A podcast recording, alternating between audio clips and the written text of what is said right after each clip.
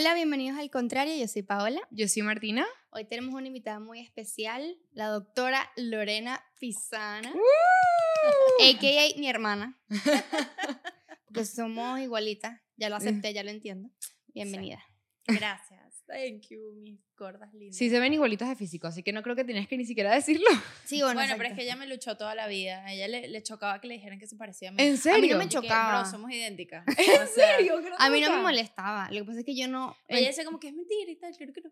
Es que yo no, no sentía que nos parecíamos tanto, de verdad. Ustedes tres son igualitos. No, Pero es que- Máximo no tanto. Claro que Máximo y yo somos iguales. Pero Máximo y yo no nos parecemos. Pero Ah, bueno, es esa es la vaina. Lorena y yo somos iguales, Máximo somos iguales. Pero Lorena y Máximo no se parecen. Tú eres la mezcla perfecta. Y cuando yo tenía el pelo marrón Ujú. y las dos nos poníamos los lentes, éramos más igualitas. Claro. A mí me han confundido con Lorena. Bueno, pero Lorena tuvo los ojos claros. Tú saliste caribeada. Exacto. Lorena es la que tiene los ojos claros. Y es zurda. ¿En serio? Sí. Bendecida y afortunada. Soy demasiado zurda. no me puedo ni pintar la boca con la mano derecha. ¿En Te serio? lo juro, nada. Soy ¿De verdad? inútil. La mano derecha es inútil. Eso me parece tan O interesante. sea, la quiero aprender, pues, porque ajá, uno nunca sabe. Pero no. no Yo nunca he pensado en que tengo que aprender a hacer algo con la mano izquierda. por- Yo sí lo he pensado. ¿Sí? Pero ¿sabes qué es loco? Yo como como los zurdos. ¿Cómo así? ¿Cómo Sí, comen los mija, zurdos? Claro que sí. No sé, yo agarro los- el tenedor y el cuchillo como lo debería agarrar Lorena. Y Lorena lo agarra como Ah, lo agarran como los lo agarra- derechos. Claro, porque yo, ¿sabes? Uno aprende a comer viendo a los papás. Y yo aprendí cómo lo hacen mis papás. Y he aprendido. yo no sé. y ella aprendió, no sé, viéndome a mí, será. No, ni No, siquiera ni yo. lo siquiera como porque tú como no mi sé. papá, no sé. Pero ¿cómo, com- no sé cuál es la O diferencia. sea, por ejemplo, yo pico. Tú picas con, el, con tu mano dominante. Ajá, Entonces exacto. yo pico con la derecha, que Ajá. debería ser al revés. Exacto. Yo pico con la izquierda. ella pica con la izquierda. Pero qué raro. No sé por qué. Y yo me y mi ¿Cómo rim- y cuando me echo rímel, o sea, máscara, me queda mejor con la mano izquierda que con la mano derecha. ¿En serio? Me queda mejor. No, vale, yo no hay manera que yo me maquille. Pero me pones a escribir Paola y parezco un niño que está aprendiendo a escribir, pues. Pero claro. Pero igual que tengas algunas habilidades con la mano izquierda, ¿eh? sí, bueno, ¿Cómo que se dice que- eso cuando puedes saber usar los dos? ambidiestro. Ambidiestro. Sí, dice así, ¿verdad? Sí.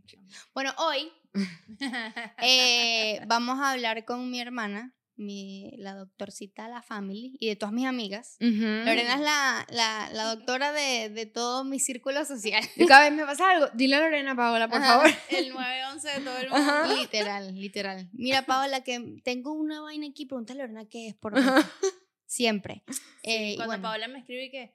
Ah, no, tú, tú me escribes normal, pues ah, me lanzas uno, pero Claudia, nuestra prima, Ajá. cuando me escribe, ella siempre, ay, Lore, Lore, no sé qué tal. Y de repente me escribe, hola, Doc. Cuando yo me, cuando me dice Doc, yo, ay. ¿qué Ya, pasó? ay, una ¿Cómo te consulta. vienes? Sí. sí, total. No, yo siento que tú debes tener en el chat un poco de fotos mías de cada cosa que a mí me aparece. Me pasó le diste en el ojo, luego lo otro aquí, lo Ah, otro aquí. sí, mi conversación con Paola, tú abres la foto.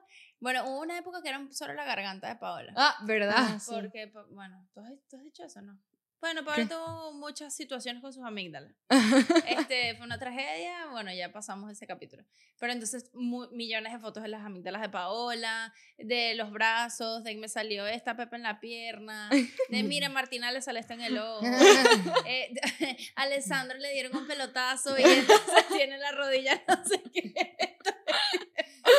Siempre. Pero es que qué sea, maravilloso, de verdad. Es lo máximo, yo no sé qué Pero es haría. que nadie en mi casa se enfermaba tanto hasta que yo me gradué. Claro, O ¿verdad? sea, y ahora todo el mundo le da Y ahora todo el mundo te llama. Es que a mí, de verdad, a mí me sale un pelo nuevo y yo, Lorena. Esto Sí, es normal. burda exagerada. O sea, bueno, es mejor que seas así a que seas caleta, pues, y no. Claro. y no me yo soy así y Paola siempre me está regañando. ¿Cómo tú no has ido a México? ¿Cómo no te sé qué? Porque yo veo algo y yo, Claro. ay, eso sí me va a pasar. No. Sí, sí, sí. Mm. Eso es algo que, que, bueno, una de las primeras cosas que van a aprender aquí con Lorena, que no hay que dejar pasar las cosas por alto. Eh, queremos invitar a Lorena, a Lore, a Verde, también le dicen Verde, Ah, me dicen verde también. este, mm, para que eh, habláramos un poquito sobre educación sexual. ¿Por qué? Porque em, es un tema, creo que tabú todavía en mucha gente eh, menor de edad. Bueno, esto es- yo creo que esta es la generación de cambio. Nosotros. Sí. estamos, estamos haciendo de todo para que eso deje de ser un tabú, porque pues es algo que todas las personas Hacen. vivimos. Exacto. o sea, aparte Ujú. de, de quienes somos como seres humanos. pues. Y también queríamos hablar sobre mitos de la medicina, que creo que es la parte como más fun. Ujú. Que si no, un té te cura el dolor de ojo, vainas así. Ajá. Queremos ver la parte científica de eso. Y bueno, aquí mejor que La doc. doctora aquí presente. Yo, por Thank you for ejemplo, quería principalmente que habláramos de eso de educación sexual porque a mí cuando yo estaba en el colegio, este, yo creo que hasta hoy en día a mí nunca nadie me ha hablado de eso. Nadie. Yo no, lo que yo sé hoy de la educación sexual es por Sex Education, la serie. La serie, ¿de verdad? Y también sé por, porque no Cumplió sé. su propósito. Sí, y también que sí, buscando en TikTok, eh, que me salió una historia, que busqué en internet, pero a mí nadie se me ha, me ha explicado eso y siento que hoy en día eso es muy necesario. También estamos claras Claro. que en nuestro público también tenemos muchas personas de generaciones pequeñas y queremos que, este, de- aunque ni siquiera tengan relaciones en estos momentos de su vida, creo que son cosas que quería Pero es que saber. la sexualidad no es solo, no se refiere solo a tener relaciones sexuales ni a tener una vida sexual activa. O sea, nosotros como seres humanos somos seres sexuales. O sea, es, es- es un instinto, es una cosa natural. Exacto. O sea, eh, es algo que todo el mundo tiene que saber. Y, y sí entiendo que nosotras, yo, yo no recuerdo que a mí me hayan hablado de eso en el Ujú. colegio. O sea, también nosotras venimos de colegios católicos. es verdad. Y es así como todo un tabú, como que de eso no se habla y tal. ¿Y cómo se hacen los niños? Bueno, papá y mamá se quieren mucho, Ujú. como mi mamá. Que Sí, se dan un abrazo. Pero sí, yo sí siento que es algo que hay que hablar porque es que eventualmente tú necesitas esa información. Eventualmente. O sea, la, la necesitas. Entonces es mejor que tú tengas la información adecuada de una, de una fuente confiable a que te metas en internet y veas cualquier loquera que alguien te dice por ahí Exactamente. o pasa mucho que no, es, es más que todo con los varones, como que no te dan educación sexual en el colegio, entonces los varones empiezan a ver porno y creen que ese es el sexo. Y, O Mm. sea, nada más alejado de la realidad, eso es entretenimiento, eso no es sexo. Entonces, sabes, como que la gente tiene la, tiene la información equivocada porque las personas que se supone que están encargadas de educar a los niños no le dan, No le dan esa eso. información. Porque no sé si es que están esperando que nunca aprendan o que se, que se aprendan solos. solo. No, Exacto. o sea, no Yo creo que también eh, en ese momento, o sea, cuando nos crearon a nosotros, era de la generación que sigue con ese tabú y ellos tampoco les explicaron. Total, Entonces No. ni ahora nos van a explicar nosotros. Totalmente. ¿Qué es eso? A nosotros hemos hablado en otros episodios que me parece súper importante que a los niños hoy en día literalmente se les hable clarísimo desde que son pequeños. O sea, hasta que tú le digas los nombres exactamente de cómo son los genitales desde que tienen Sí. un año. Es lo mejor, es lo mejor. Porque así no hay malentendidos. Ujú. O bueno, hay menos malentendidos. ¿sabes? Exacto. Yo justo en estos días vi un TikTok de una chama que dijo, como que, ¿por qué es tan importante que se hable de la, o sea, que te hablen de educación sexual desde que eres niño? Que ella dijo que ella cuando era chiquita se dio cuenta un día que si ella se tocaba, le gustaba. Entonces ella en el colegio, como que la silla le tocaba ahí, no sé, entonces ella se movía y tal, le, le gustaba, X. La mamá como que la vio un día haciendo eso y le dijo, no, deja de hacer eso y tal, eso no se hace. Y ella como que, ok, no le paró bolas a la mamá, siguió haciéndolo en el colegio. Un día la maestra le dijo como que eso no se hace y tal, eso lo haces nada más co- como que cuando nadie te ve, una cosa así. Eh, y ella, bueno, ajá, no le paró mucho. Y fue creciendo y cuando estaba como en séptimo grado, o sea, una niña ya de 11 años, ella lo hacía, imagínate tú, se, o sea, como que se pegaba a la silla del colegio, no sé, algo así, qué sé yo qué movimiento haría y le gustaba Ajá. y lo hacía. ¿Dónde es que viste esto? En TikTok. Ah. Y hasta que vio que una niña, o sea, que estudiaba con ella, escribió en un papel, como que no sé quién cita, se está masturbando en el colegio. Y se lo pasó a alguien. Y ella dijo, ese día yo entendí que era la masturbación, que era lo que yo estaba haciendo. A mí nadie me dijo esa palabra, nadie me dijo, que, me decían que no lo hacía, que no lo hiciera, Ajá. pero nadie me dijo por qué, ni, por- o sea, ¿qué es eso, pues? O Es sea, que es demasiado hay importante. gente que llega, chama, hay gente que está casada, tiene un poco de hijos y en su vida ha tenido un orgasmo, por ejemplo. Es como que, bro, Es demasiado Mm. importante. o sea, necesitas esa información, pues. Claro. creo Yo creo que ahorita sé que hay series en Netflix. Este, esto ya se sale un poquito de lo que estamos hablando, pero sé que hay series en Netflix que son de explicando este, la sexualidad de las mujeres. Porque eso se habla mucho de cómo hacer a los hombres que acaben, pero nunca se habla de las mujeres. Y entonces hay, literalmente sacaron una serie de Netflix explicando cómo lograr eso las mujeres, cómo las mujeres pueden llegar al orgasmo. Súper, súper. Es que también se cree que, bueno, nosotros eh, hemos crecido en una, en una sociedad machista y no, o sea, esto no es culpa de nadie, ¿no? Sino que así son las cosas. Este, y siempre se ha creído que el sexo es para... Los hombres. para- sí, para... mm, eh, como para hacer feliz al hombre. Para complacerlo. Para, esa es la palabra, para complacerlo. Y bueno, ¿no? Las mujeres también la pasamos bien, pues.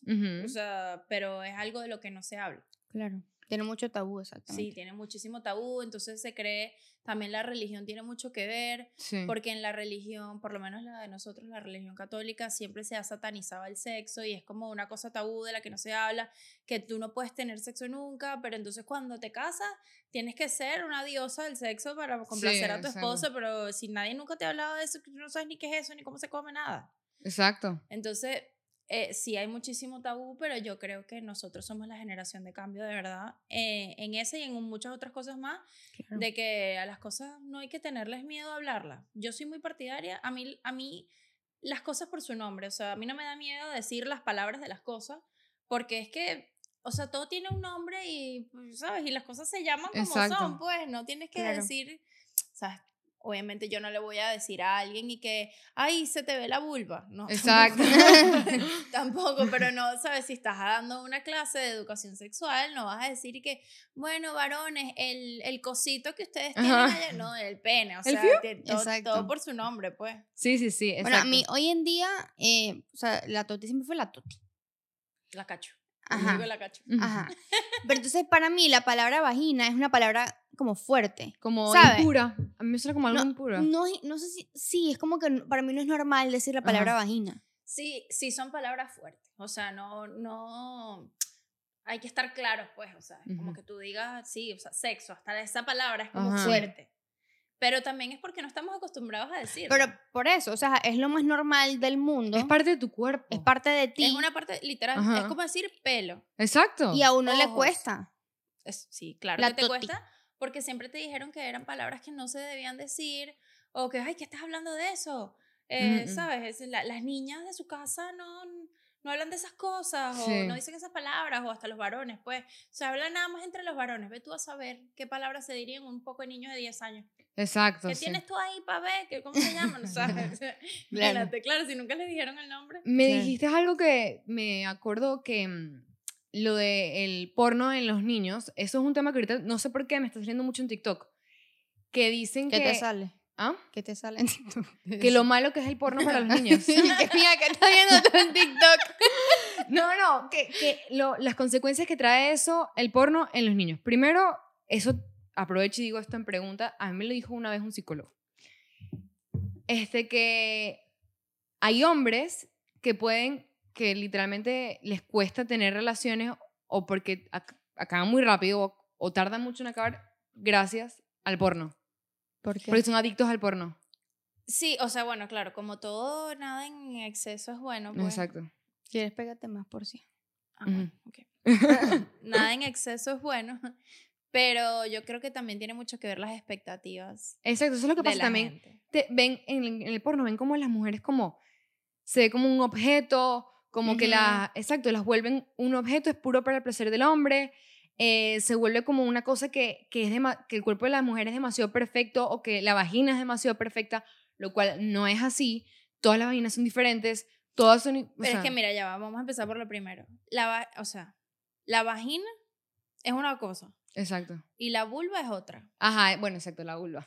La vagina es literal el tubo por dentro por donde pasa un niño cuando nace. Ah, O sea, el pene entra en la vagina. ok. Pero lo que uno se ve desde afuera, lo que tú te afeitas, es la se vulva. llama la vulva. ok. A mí Son no cosas diferentes. tampoco. Son cosas otra- No. Aparte de la, pa- la palabra vulva me parece horrorosa, me parece como difícil de decir, como suena Sí, como fea. Pero bueno, Ajá. ajá.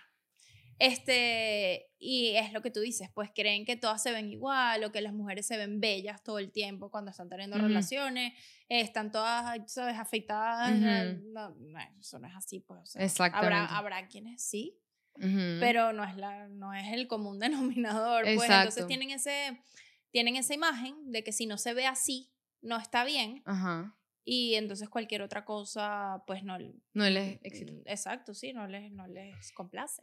Este, yo pienso que obviamente eso nunca va a dejar de existir, pero capaz para generaciones, también si no escuchan hombres, o sea, yo creo que tiene que, o sea, capaz lo pueden ver y disfrutarlo, pero estar claros de lo que eso no, está bien, véanlo, disfrútenlo, está Ajá. bien. eso no Pero tiene que na- es sepan que no como tiene tú lo nada de malo. No tiene nada de malo, es, es, es muy natural. Pero es entretenimiento. Exacto, que sepan Pero que es, eso. es entretenimiento, exactamente, es entretenimiento. Es como, no sé, como que tú veas demasiado Food Network y veas Ujú. demasiados shows de chef y pican a toda velocidad y esas vainas le quedan espectaculares y tal. y tú vas a la cocina y tú tratas de cocinar y tú Y no, te- picas la ajá. cebolla así y se Coño, te qué quema buen el pollo. ejemplo. O sea, es como que tú sea, tú quieras ser, ¿cómo que? Gordon Ramsay. Cada Ajá. vez que cocinas, eso no es así, pues. Exacto. Claro. Tienes que estar claro que eso es entretenimiento y esa gente profesional es lo que hace. Bueno, eh, justamente, eh, creo que fue en julio, hace poquito, bueno, no sé, hace ya, ay, estamos casi en noviembre. Bueno, hace unos meses, fue aquí la fiesta de Escuela Nada que hablamos aquí en el, en el episodio que fuimos y tal. Y em, ellos hicieron un episodio en vivo con La Sirena 69, que ella es una actriz porno y tiene... venezolano. Ajá, y Ujú. tiene redes sociales y tal, es famosita. Y ella dijo, estamos trabajando. Literal, eso es su trabajo. Es, o sea, ella no, le preguntaron como si siente algún tipo de conexión con alguien, como que, ¿sabes? Después de que hacen la escena, como que sientes como que cositas, no sé qué, como que medio... Y ella dice, no, o sea, son mis compañeros de trabajo. Obviamente es un trabajo totalmente distinto, Pero es un trabajo. pero es un trabajo. Y ella dice, estamos actuando, mi trabajo, yo voy para que me paguen y, y ya. Ujú. O sea, ellos no- ahí no sienten nada y obviamente ella, lo- ella dice que, le, que ahora le, le cuesta tener relaciones en verdad porque, no sé, se, se le es muy difícil creo que conectar con las personas, creo Porque que después de... No sentir que está trabajando. Ajá. Salir Puede de esa ser, mente. exacto. Maybe puede ser, sí. O como que no, no se deja disfrutar, capaz porque Para que salga todo perfecto. puede, Puede exacto, ser. Puede ser, exacto. Sí, total. Bueno, vamos a, a meternos ya a las preguntas porque este, hay varias que tengo literalmente que, imagínense, bueno, con la edad que tengo son preguntas que yo tengo hoy en mi día a día. Yo creo que ya podremos empezar por las enfermedades. Creo Ok. que es como lo, lo, lo más importante. Ok. las enfermedades de transmisión sexual. Si no sabías, hay enfermedades que pueden pasar si tienes relaciones sexuales. ¿Por qué? Aquí tenemos a la, a la doctora. Ajá. ¿Cuáles son las enfermedades de transmisión sexual y cómo pasa eso? ¿Por qué? Las enfermedades de transmisión sexual son todas aquellas enfermedades que se transmiten por la vía sexual, o sea, Ujú. a través de tener relaciones sexuales. Este, hay muchas, eh, pero creo que las, mm, o sea, ¿cómo se transmiten? Porque a través de las relaciones sexuales siempre hay algún tipo de, eh, eso se llama como microheridas que se hacen eh, y hay intercambio de fluidos. La mucosa que, pues la, la mucosa tanto de la vagina como el pene, eh, con el roce, siempre hay algún tipo de herida. No te estoy diciendo que estás sangrando ni nada, pero hay algún tipo de herida y entonces los fluidos, tanto del uno como el otro, están en contacto con los fluidos del otro y con la sangre del otro. Mm. Eh, entonces, a través, o sea, de esa manera se pasan enfermedades. La enfermedad como más famosa, por decirlo de alguna manera, no, no es la más común, pero la más famosa es el VIH, que es el virus de inmunodeficiencia humana, que la gente también lo conoce como SIDA, pero el SIDA es el estadio más avanzado de la enfermedad, que es el síndrome de inmunodeficiencia adquirida, que eso ya es cuando, bueno, cuando ya el VIH hizo sus desastres en el cuerpo. Em, eso se transmite por la vía sexual. Eh, hay otra cantidad de enfermedades, sífilis, gonorrea, clamidia, BPH, herpes, uf, una cantidad de enfermedades que se transmiten eh, por vía sexual. Es importante saber, ya, ya empecé a hablar como, como que estoy dando clase. No, buenísimo. Este, es importante saber que no, o sea, cuando hablas de que se transmite por la vía sexual, no es solo eh, sexo vaginal, sino también puede ser por sexo anal o sexo oral. O sea, Mm. todas esas vías de transmisión eh, pasan, pues, pasan por esas vías también. Ok. Todas se pueden transmitir por sexo oral. Sí. Todas, ok. Yo tenía Sí. otra duda. Tú sabes que a mí me pasa muchísimo que me, no diferencio BPH y VIH. ¿Cuál es la mayor diferencia de las dos? Como, porque sé que si tiene el médico, tienes VIH y tú, ay, tengo la otra. Ya va, hasta ya me confundí. No, o sea, bueno, entiendo porque a mí Ajá. me pasa, es más, me pasó una vez en el, en, en el colegio, en la universidad, que tenía que hacer una presentación de VIH y la hice de BPH. Bro, yo estaba pensando en eso y pensé que había sido yo. No, Justamente no, en este me pasó a mí, momento. me pasó a mí. Te lo juro. Y Ah. una lámina de papel bond. O sea, no es que, le, no es que la Me computadora acuerdo, es rapidito, yo me no, que yo pasé acuerdo. todo el día ahí dibujando. Yo me acuerdo de eso. bueno, le hice Pensé la que me había pasado a mí. BPH es virus de papiloma humano Ok. y el VIH es virus de inmunodeficiencia humana. O sea, los Ok. dos son virus, ok. pero son tipos de virus diferentes eh, y tienen expresiones en el cuerpo totalmente distintas. El, el virus del VIH lo que hace es que se, eh, se mete en tu ADN y obliga, o sea, y como que obliga al sistema inmunológico a shut down. o sea, como a, a apagarse de cierta Ajá. manera, ¿no? En y entonces es que empiezan a, o sea, la gente no se muere de VIH como tal, sino de las enfermedades Que te que te causa eh, el hecho de no poder defenderte de ellas porque tienes. VIH, Ok. Que se llaman Mm. enfermedades oportunistas, eso es otra cosa.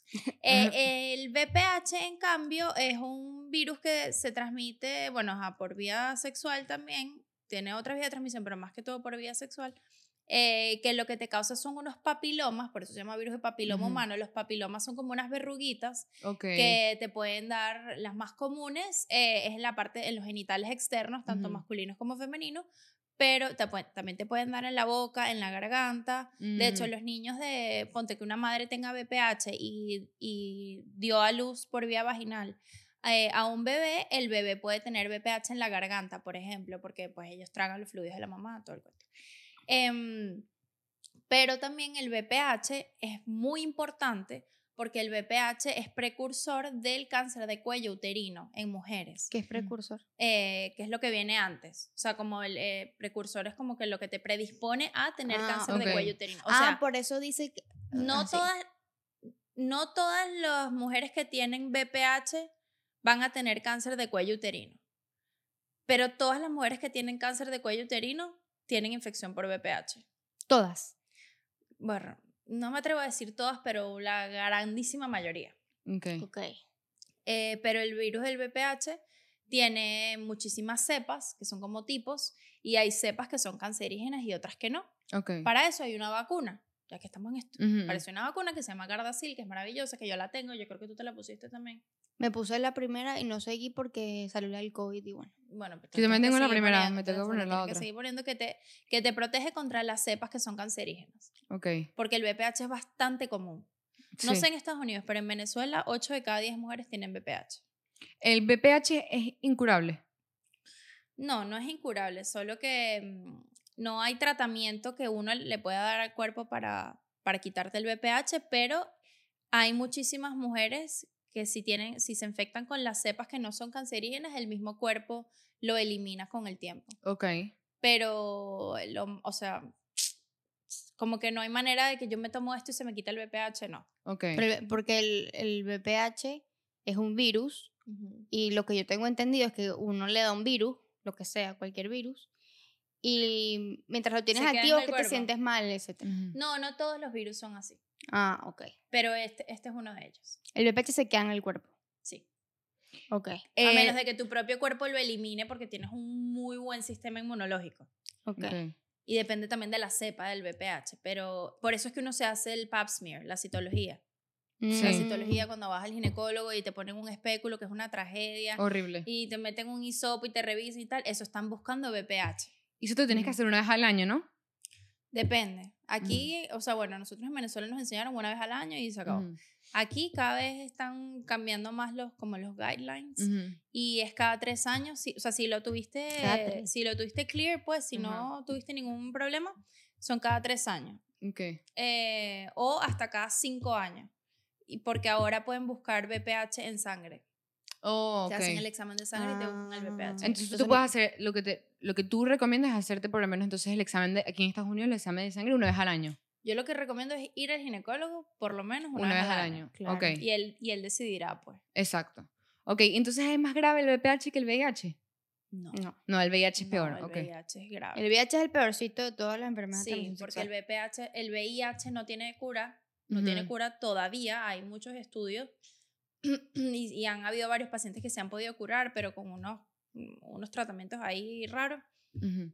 Em, lo bueno del VIH es que ya tiene un tratamiento que de verdad que eh, enlentece bastante la progresión de la enfermedad. Ok. Aquí son varios medicamentos juntos. Aquí en Estados Unidos eh, el nombre del medicamento se llama Victarvi y las personas que, que tienen VIH y toman Victarvi duran años toda su vida sin ningún problema, les baja demasiado la carga viral, o sea, son Ok. indetectables en sangre, o sea, le haces un examen de sangre y no bueno. sale y su sistema inmunológico actúa normalmente. Y no lo pegan, ¿no? Claro, si está indetectable, está intransmisible. Ok. Entonces Ah, no lo ok. pegan. Yo me acuerdo que en Élite, este, la protagonista de la primera temporada ella tenía VIH, y, pero ella no lo, no lo transmitía.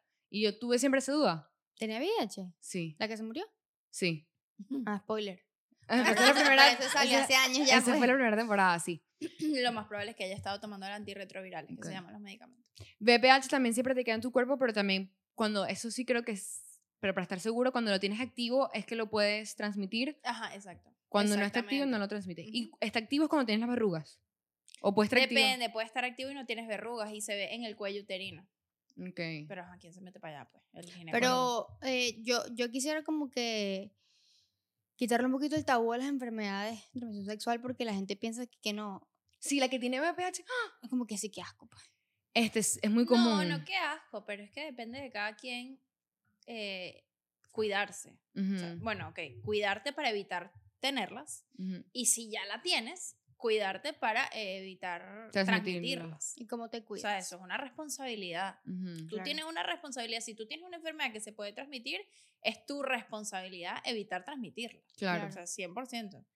Eh, y se evitan transmitirlas teniendo sexo seguro, que es a través de preservativos. Porque, o sea, de anticonceptivos de barrera se llama eso. Los O sea, los anticonceptivos- condones.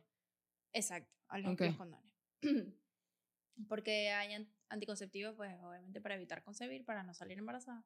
Este, hay muchísimos tipos de anticonceptivos. eh, hay anticonceptivos hormonales, hay anticonceptivos de barrera, hay anticonceptivos eh, naturales. eh, bueno, los de barrera, que son como el condón, eh, también hay el condón femenino, son los que evitan Sí, la no transmisión de enfermedades sexuales. Pero el, el, no es que no falla, porque siempre hay alguna, ¿sabes? Nada es Ujú. 100% seguro, pero el que mejor se sabe que evita la transmisión de enfermedades sexuales es el condón masculino. Ok. Mm, ok. El condón normal, normalito, No pues. sé de qué de mujeres. sí. No es tan común, pero sí. Pero bueno, o sea, lo que yo quiero acotar es que, por ejemplo, exacto, sí es verdad que uno tiene que cuidarse, pero, o sea, sí sé, porque también justamente había una charla en mi universidad esta semana que estaban diciendo, como que estaban motivando a la gente a hacerse pruebas de VPH, VIH y todo eso, y entre esa charla como que hablaron de lo común que es el VPH y que no tiene que ser un tabú, que es algo que se tiene que hablar más, y que de verdad la o sea, un muy gran porcentaje de mujeres activas sexualmente Tienen. VPH y que no es algo como que te vuelve impura o te vuelve cochina No, o- claro. para nada, para nada. Pero es que el problema es que hay muchas mujeres sexualmente activas que tienen VPH que no saben No que saben. tienen. Ujú, y ese es el problema. Tienes que ir al ginecólogo. cómo- O sea, juro, pues así como tú vas a la peluquería a retocarte las raíces Tienes que ir al cada seis ginecólogo. meses, tienes que ir al ginecólogo. Eso es básico. Sí, Sí. Porque no, no hay necesidad, a mi parecer, pues no hay necesidad de esperar a que sentirte mal para Ujú, ir al doctor. Si es- Sí. Porque generalmente estas enfermedades eh, no dan síntomas hasta que están súper avanzados, como el cáncer de cuello uterino, por ejemplo.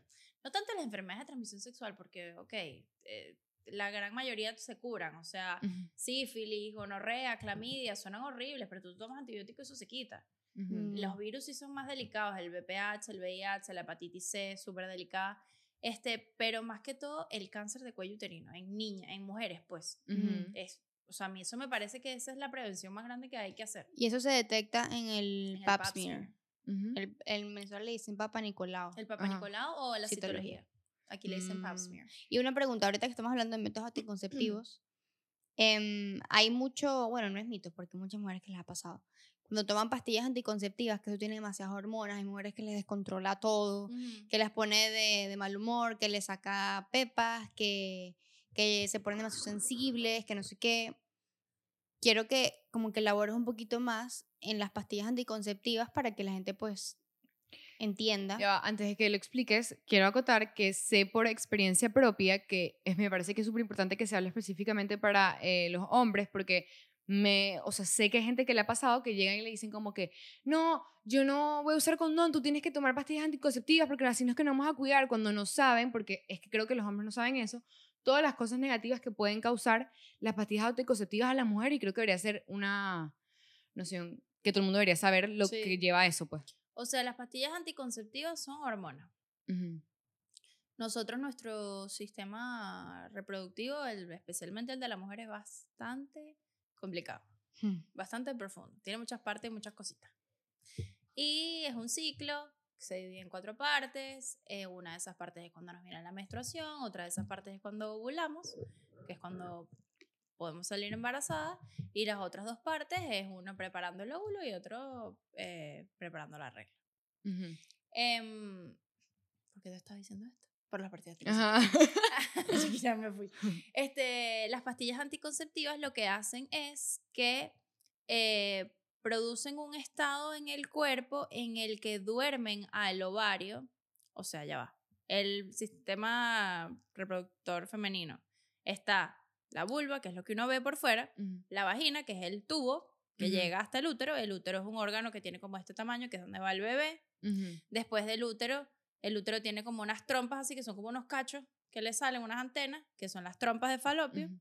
Y al final están los ovarios, que son unos, como unos huevitos, que es donde se produce el óvulo. Eh, el óvulo, los óvulos se producen todos los meses eh, por estos cambios hormonales de nuestro sistema, que son de unas hormonas, las hormonas predominantes son el estrógeno y la progesterona, entre otras. Eh, entonces, lo que hacen las, las pastillas anticonceptivas es que producen un estado hormonal en el cuerpo tal que el ovario está dormido para evitar que ovule. Entonces Ok. tú evitas la ovulación. Al evitar la ovulación, si entra algún espermatozoide, no tiene a quien fecundar, no hay embarazo. Por eso son tan efectivas. Pero así como son efectivas para prevenir un embarazo, causan una cantidad de cambios en el cuerpo porque obviamente estás metiendo hormonas que normalmente no estarían en esos niveles durante todo el ciclo. Porque nosotros, las mujeres, cambiamos de niveles de hormonas durante todo nuestro ciclo, en todas las fases del ciclo. Que no me voy a poner a explicar aquí porque es una cosa bastante complicada. Ujú. Este, mm, entonces, claro, hay mujeres, pero hay mujeres que les va buenísimo. A mí, para mí, las pastillas anticonceptivas, a mí, a Lorena, eso ha sido una bendición. Porque yo tenía ovarios poliquísticos, que es una enfermedad bastante común en las mujeres, que es que se te to- todos los meses en, tu óvulo, en tu ovario, perdón, se van como madurando varios óvulos hasta que de repente hay uno que le gana a los demás y ese es el que termina de madurarse y salir buscando un espermatozoide que la fecunde y los demás que no ganaron se quedan ahí como estripaditos, se Ay, pudren, yo ni sabía eso. se apachurran y el cuerpo eventualmente los, los deshace. Ajá. Cuando tenemos ovarios poliquísticos, el cuerpo no es suficientemente rápido en deshacer todos esos que se quedaron ahí dormidos, entonces se van acumulando y se acumulan y se acumulan, entonces tienes estos quistes en los ovarios. Ok. Entonces le cuesta más al cuerpo ovular, entonces nuestros, nuestros ciclos son mucho más largos, las reglas son mucho más dolorosas. Eh, bueno, sangramos un montón. Entonces yo tenía todo eso. Ujú. Las pastillas anticonceptivas para mí fueron una bendición porque me durmieron los ovarios, yo dejé de tener eh, todos esos quistes. La regla ahora me viene cada 28 Exacto. días, me dura 5 días de sangrado normal, me duele el vientre dos días antes, dos días después, se acabó. Ya. A mí, por ejemplo, a mí también me mandaron pastillas anticonceptivas cuando yo tenía 16. Yo tengo muchos años tomándolas. Pero fue porque a mí no me venía la regla. Yo me desarrollé casi a los 15 años y era muy irregular, ¿te acuerdas? Era que si me Sí, venía... Que si cada tres meses. Ajá, y, y no, no sangraba casi o sangraba mucho, pero después me- no me venía como por seis meses más, era un peo. Y fui al ginecólogo y me las mandaron Ujú, para que me viniera. ujú. Pero entonces, en mi caso, que es que no me venía, ¿cómo está funcionando eso ahí adentro? O sea, porque a ti es que te, que te sangrabas mucho y te dolía. Ujú. A mí es que no me venía y también me las mandaron. Bueno, porque la pastilla anticonceptiva, la regla que tú ves cuando, tien- cuando estás tomando la pastilla no es la regla como tal, sino es un sangrado parecido a la regla.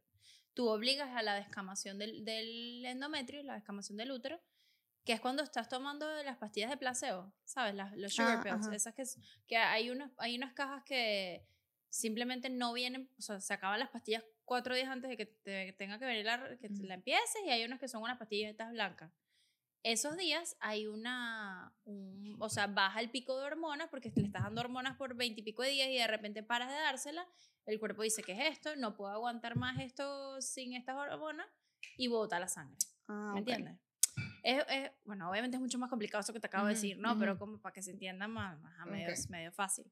Yo tengo Eh, una... Pero hay mujeres que, perdón, hay mujeres Ajá. que les caen súper mal Exacto. Sí. que las engordan, que les dan dolor de cabeza, hay mujeres que les quita el apetito sexual, que eso Ujú. también es importante, que no te das cuenta porque tienes muchos años tomándola y de repente paras de tomarla y es como que, ¿qué es esto? O sea, a mí sí me gustaba tener relaciones, solo que no sabía. Este, hay mujeres que les sale pelo donde no le tiene que salir, que le crecen las tetas, que le, o sea, una cantidad Exacto. de cosas, pues. Eh, pero bueno, tienes que probar, ¿sabes? No sabes si te va a caer bien o no hasta que las pruebas. Hay, aparte, eh, las pastillas anticonceptivas vienen de muchísimas concentraciones, de varias, varias fórmulas, o sea, medicamentos distintos. No es one size fits all, o Ujú, sea, tienes claro. que probar hasta que encuentres la que te gusta. Exacto. O bueno, no te cae bien ninguna, usas otro método anticonceptivo. Exacto. Eh, ¿tú ¿Sabes que he estado, vi varios artículos que se están creando las pastillas anticonceptivas para prevenir embarazos en los hombres? ¿Sabes qué sabes de eso? Embarazos en los hombres. Ah, o, sea, pastillas para los hombres, para O sea, eso- prevenir eso, embarazos. tiene mucho tiempo hablándose, pero la verdad es que no he visto nada así como contundente. Ok, ok. Bueno, tú En- sabes que, ya, perdón, el caso que a mí yo no puedo tomar las pastillas conceptivas es porque me dijo a mí una ginecóloga que, se me, que tengo las venas del útero muy grandes, algo así, que si me tomo la pastilla me pueden crecer, crecer, crecer mucho y algo así me dijo. ¿Sabes ese caso? O sea, las pastillas anticonceptivas tienen sus contraindicaciones también.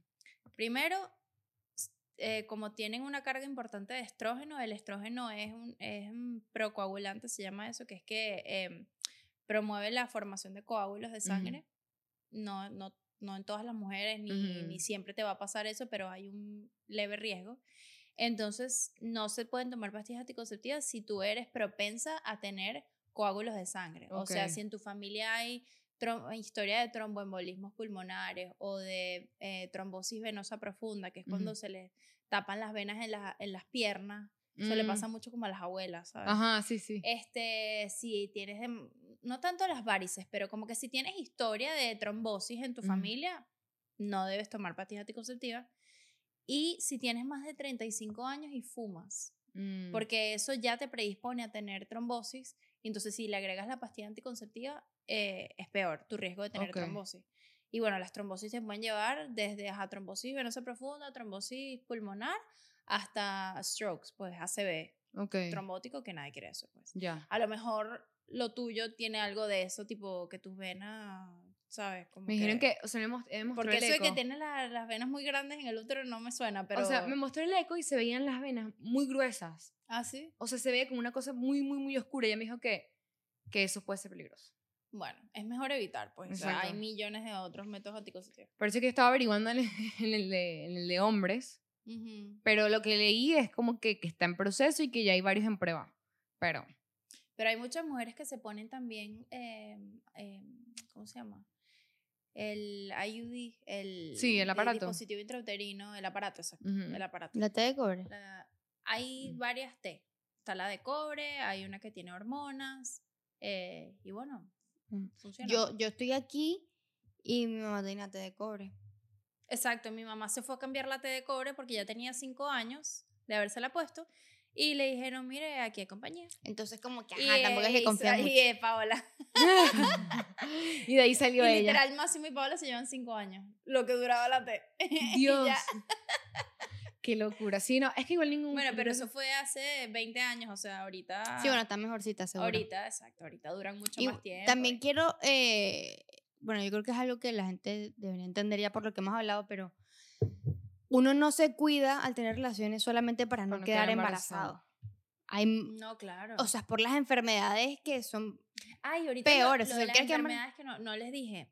Del VIH, ahorita hay una cosa que se llama el PrEP, que es una pastilla que te tomas todos los días para evitar eh, que te dé VIH. Que si estás en contacto con el virus, tu cuerpo pueda eliminarlo antes de que entre a tus células. Wow. Súper cool. Eh, yo tengo un amigo que él lo toma. Eh, esto esto se, se usa mucho entre la comunidad homosexual porque ellos tienen, ¿sabes? Ellos tienen eh, relaciones sexuales como con muchas personas y tal. Y bueno, cool. Sí, a, lo- a todo lo que les guste. este, pero entonces, por ejemplo, él sabe que él es más él, él dice, mira, yo nunca eh, ah, tengo relaciones sin preservativo, pero uno nunca sabe claro. por si. Entonces él se toma su PrEP todos los días. Es más, aquí en Estados Unidos te lo da gratis, no tienes que Él pagar está- nada. Él va una vez, él va cada tres meses, creo. Se hace exámenes de laboratorio, que esté, que esté todo clean, VIH, todo, gonorrea, todo aquello, y le dan sus pastillas y él se las toma todas las mañanas, como, tomarse, como nosotros Vitamina. nos tomamos el anticonceptivo. Ujú. Ellos, eh, ay,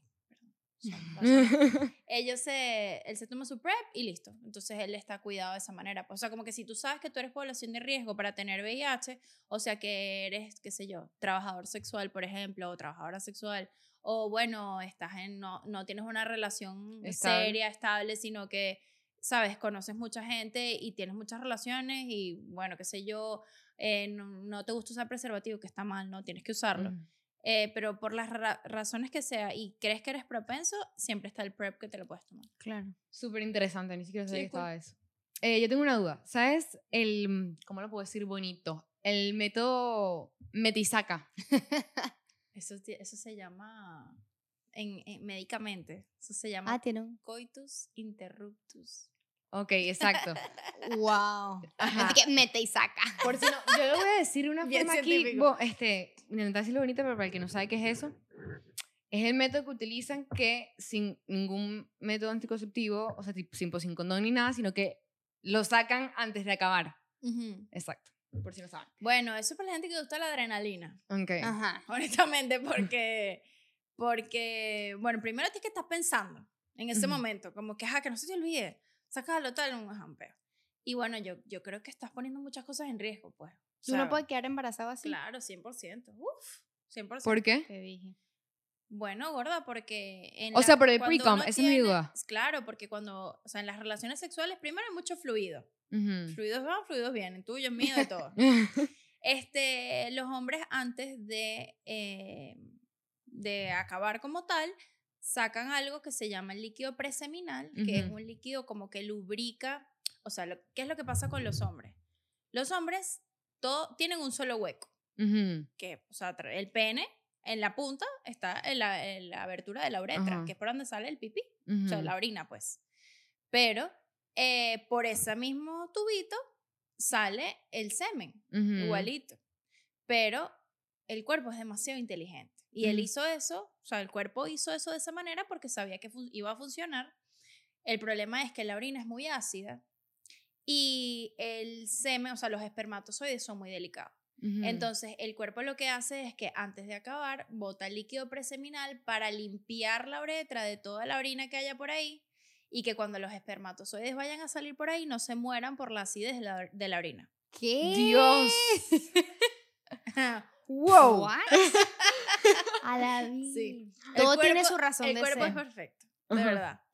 Em, Mierda. en ese líquido, o sea, teóricamente no debería haber espermatozoides. No hay, no, teóricamente no hay espermatozoides en el líquido preseminal porque esos vienen de lugares diferentes Ok. y salen por tubos, o sea, llegan a la uretra por tubos distintos. Ok, entonces no te vas a embarazar por eso. Sí. Ok. Espera, te falta todavía. O sea, porque es que es muy, o sea, el sexo no es algo, no es matemática, ¿sabes? No es como que se abre puerta uno, se cierra puerta dos, o sea, como que están pasando muchas cosas a la vez, pues. Ajá. Y los hombres muchas veces como que votan un poquito, pero no terminan de votarlo todo. Y si tuviste, o sea, si es como que la segunda relación sexual más todavía, por ahí ya pasaron espermatozoides. O sea, yo creo que es demasiado el riesgo para Exacto. tomarlo. Exacto. O sea, Tipo, cuando- yo no lo haría. Cuando la gente dice que queda, que queda embarazada por el pre-com, como le dicen coloquialmente, si es 100%. Sí, no, real. Sí, Real. real. real, 100%, claro que sí. Ok, porque yo sé que mucha gente, eso no embaraza, no sé qué, no sé qué. Pues bueno, sí. ok, si, si en un laboratorio no te embaraza, pero en la vida real las cosas pasan. Claro, pues. Exacto. Ok. Otra duda que tenía de eso también, el... Hay gente que dice que cuando tienes la regla no puedes salir embarazada. ¿Eso es verdad? Otra vez, teóricamente, cuando tienes la regla, no, o sea, porque para salir embarazada tiene que haber un óvulo en Ujú. un lugar muy específico del aparato reproductor femenino y tiene que venir un espermatozoide en el momento perfecto Ujú. y que se encuentren y todo sea maravilloso y salga un bebé. Exacto. Eso no, teóricamente, eso no pasa mientras tienes la regla. Ok.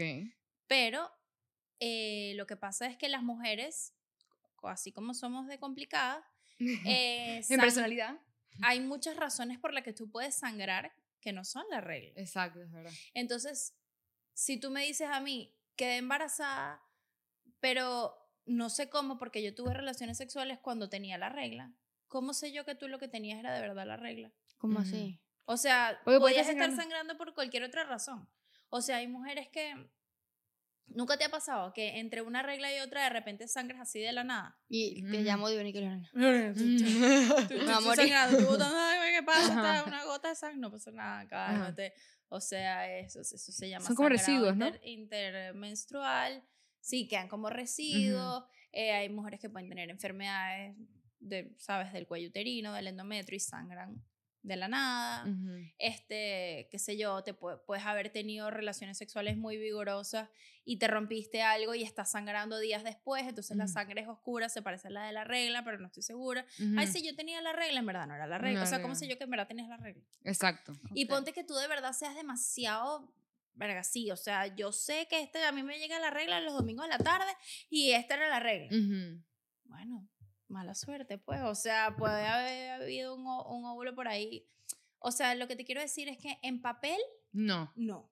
Ajá. O sea, tipo, teóricamente, no tienes que, no debes, no puedes salir embarazada Exacto. si tienes la regla. Pero en la vida real, eh, bueno, eso no es así siempre. Se han visto Ok. casos. Sí, uff, se han visto millones de casos. Claro. Entonces, otra vez, ese no es un riesgo que yo tomaría. Ok. Sí, porque exacto, este, esos son mitos que corren y siento que cuando uno es chiquito y es ingenuo y no sabes esas cosas y No, estás teniendo relaciones, tú, bueno, ah, terminas Bueno, preñada. No, exacto, no. Terminas preñada. que un sangrero ahí, no. o sea, Ujú, no- sí, sí, sí, bueno, Hay gente que le gusta, pues, pero, Sí. pero no. Eh, la otra pregunta que tenía, aquí ya viene ya otro tema, este, ¿sabes que Dicen que, bueno, ajá, por los que no saben también, hay una pastilla que se llama la pastilla del día siguiente, es una pastilla pero- que te tomas después de si tienes relaciones sexuales y hubo un accidente. Este, quiero saber, eso es efectivo, ¿verdad? Sí. 100%. No. Nada, nada, 100%, nada, 100% Ah, pero 80. efectivo. Love Rosie. Love Rosie. Este, eso, aquí le dicen plan B. Ujú. En Venezuela le dicen. Postinol.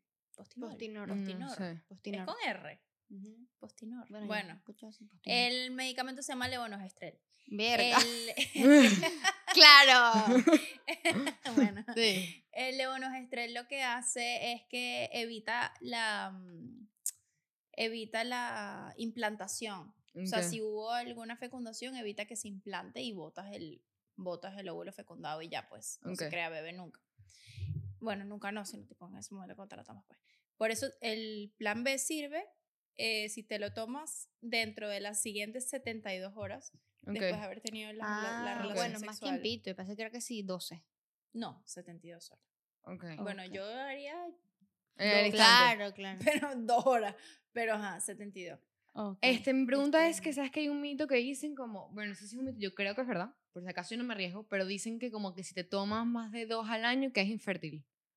Eso, antes se decía eso, Ujú. que te puedes tomar dos al año nada más y tal. Ahora se sabe que no es así, que te lo Ok. puedes tomar, porque tuve que hacer research para, para esto, Ah, ¿no? ok. porque yo las conozco. Acá va a ser pregunta que me iban a hacer. Este, dice que te la puedes tomar cuantas veces quieras, Ujú. eh, pero eh, no es, o sea, eso no se puede utilizar como un método anticonceptivo eh, regular. O sea, Ok. tú, ay, ¿cómo te cuidas? No, yo tomo plan B. No, No, eso no es un método anticonceptivo regular, porque entonces tus ciclos van a ser un desastre. Sí, claro. O sea, yo no recomiendo tomar levonorgestrel tan seguido, o sea, el plan B tan seguido, o sea, que de verdad sea para un accidente. Y los accidentes pasan cuando tú estás haciendo todo lo posible para cuidarte y de repente se salió de tus manos, o sea, se Claro. rompió el condón. Ok, eso es un accidente. Exacto. Un accidente no es bebí mucho y nos acostamos y no nos acordamos qué Ujú. hicimos. Eso no es un accidente. Exacto. Eso es una irresponsabilidad. Igual te la puedes tomar.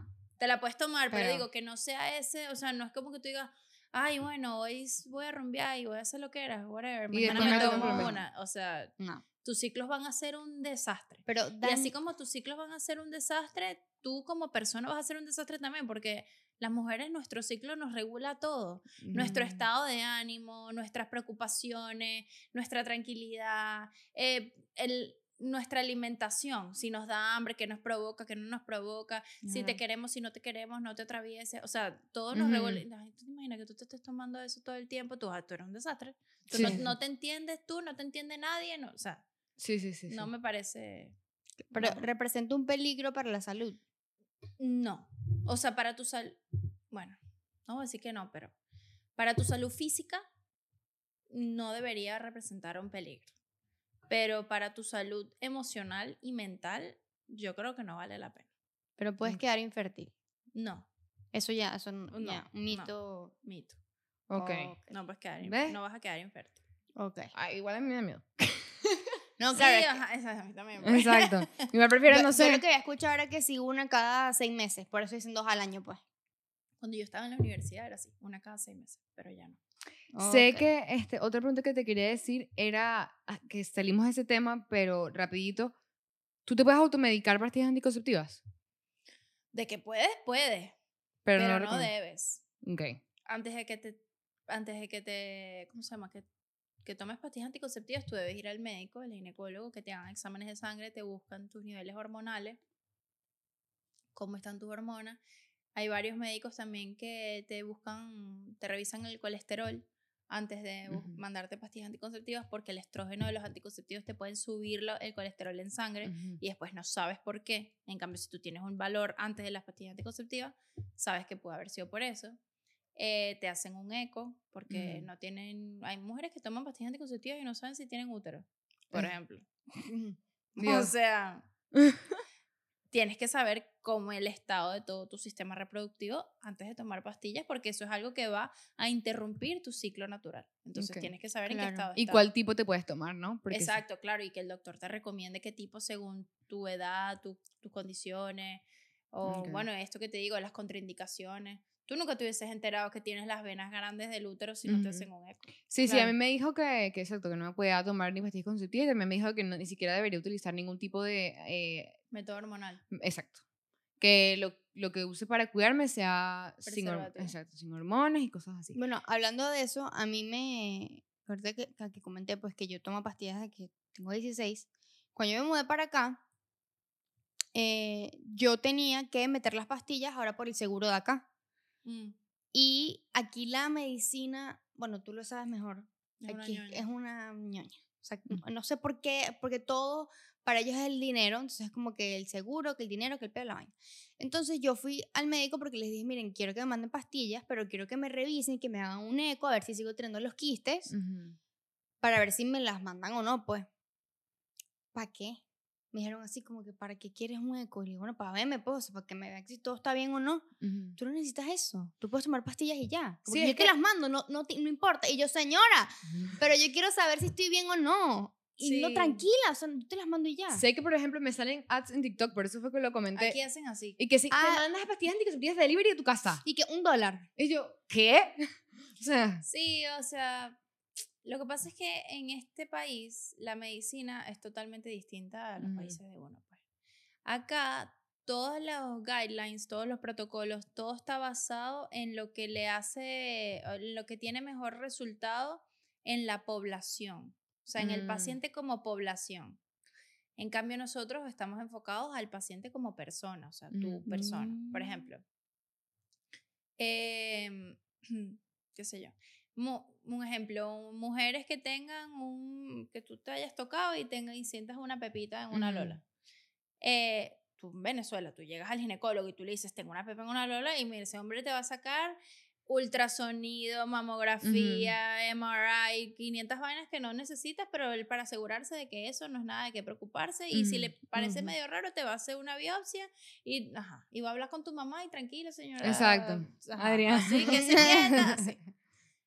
Aquí dicen, si tú, ok, tienes una pepa en una lola, ok. Tienes entre 20 y 25 años. Las probabilidades de que esa pepa en esa lola Mm. sean cancerígenas son 50, te estoy inventando los números. ¿no? Son 50%. Si tú aparte has estado embarazada dos veces, entonces esa- eso se reduce a un 10%. Entonces, Mm. si tú tienes entre 20 y 25 años y tienes una pepa en una lola y has estado embarazada dos veces, no te van a revisar nada porque lo más probable es que eso no sea nada. ¿Me entiendes? Tú sabes que yo fui Entonces, ginecólogo porque aquí. entonces todo aquí es para eh, evitar gastos innecesarios, Pero- que al final termina siendo todo lo contrario, ¿no? Porque aquí la medicina es carísima. Ajá, Eh, entonces, por eso es que uno ve que tanta gente aquí, cuando le encuentran las vainas, están demasiado avanzadas. avanzado. Porque Ujú. no, según los guidelines, no había las probabilidades de que eso fuera, eso eran muy mínimas, entonces, no, ¿para qué? Pero, pero, ¿qué es eso? eso no tiene ningún sentido, pero bueno. Bueno, yo fui ginecólogo aquí en Estados Unidos y le dije, mira, por si acaso me quiero hacer un examen de, no, mija, usted es muy chiquita. Me dijo Ujú, así. Y yo, no, pero, no, no, no, tú eres muy chiquita. No, me Bueno, yo conseguí aquí un ginecólogo, dato, para la gente que vive aquí en Miami. somos Ay, ahí. la doctora Patricia. La, la doctora Patricia Perfecto. Ella tiene varios, es venezolana y tiene un consultorio en Kendall, tiene uno aquí en Doral, no sé dónde tiene otro. Pero yo empecé el ginecólogo allá, no con ella, sino como que su Con ese grupo. grupo. Y de verdad, increíble. O sea, ellos te Sí. revisan todo, como Yo que se voy preocupan ahí. por ti, te hacen tus exámenes de sangre, Te escuchan, te, te hablan, escuchan, te- exacto, te prestan atención en todo. Entonces, dato, que eso es muy importante, Están me en parece. Miami, eh, West Ella- Kendall OBGYN se Ajá. llama. Muy Ok. buena, de verdad. mira, vamos Te a seguir. que siento que no vamos a terminar con todas las preguntas que tenemos. Hay una que tenía. Sí. ¿Qué parte uno? Parte dos. Este, quería hacer una que, por si no sabían, recomiendan y dicen que es súper necesario eh, las mujeres, después de tener relaciones, ir a baño a hacer pipí. Ajá. 100%. ¿Por qué? Mil por ciento hagan. Yo, pipí. yo le pregunté eso a Lorena hace como tres días. Le dije, ¿por qué si los huecos son distintos? Sí, son huecos distintos, pero otra vez, fluidos van, fluidos vienen. Nos- Nosotros tenemos tres huecos y aunque son huecos distintos, Tres. están muy cerca. Claro, por donde haces pupú, por donde haces Ah. pipí y por donde entra el pipí. Ah, Mm. son tres huecos diferentes.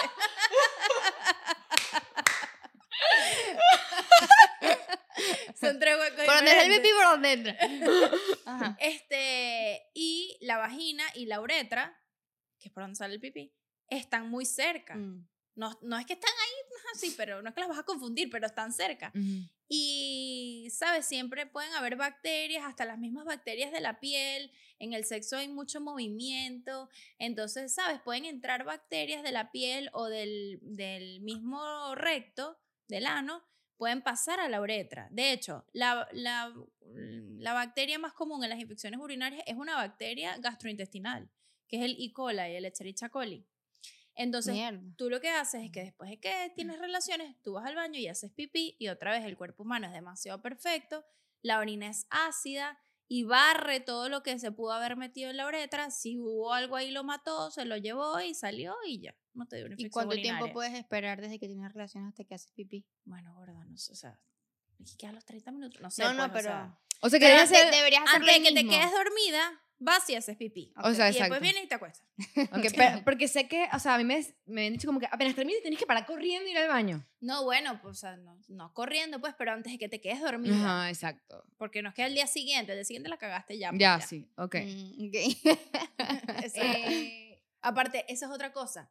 En las películas y el, el porno y todo eso, ay, terminan y ay, sí. Ah, a sí. dormir. No, estás loca, uno tiene un poco de venas ahí que, que quitarse, que tiene, tienes que bañar. Ajá. que- ajá. Ajá. Entonces, bueno, cuando quieres salir corriendo al baño, hace pipí. Exacto, Ah, exacto, ok. exacto.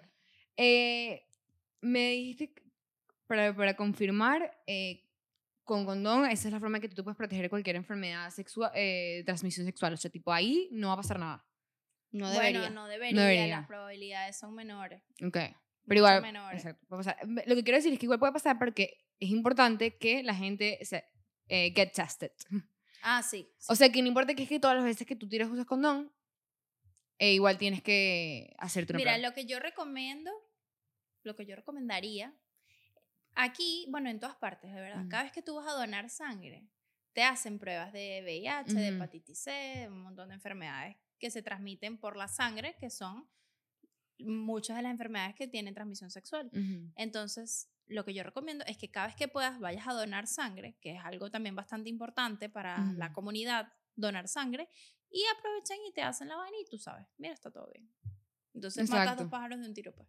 Mm. Mira, eso ni siquiera lo Yo sabía. nunca he donado sangre. Yo tampoco. Ay, yo sí.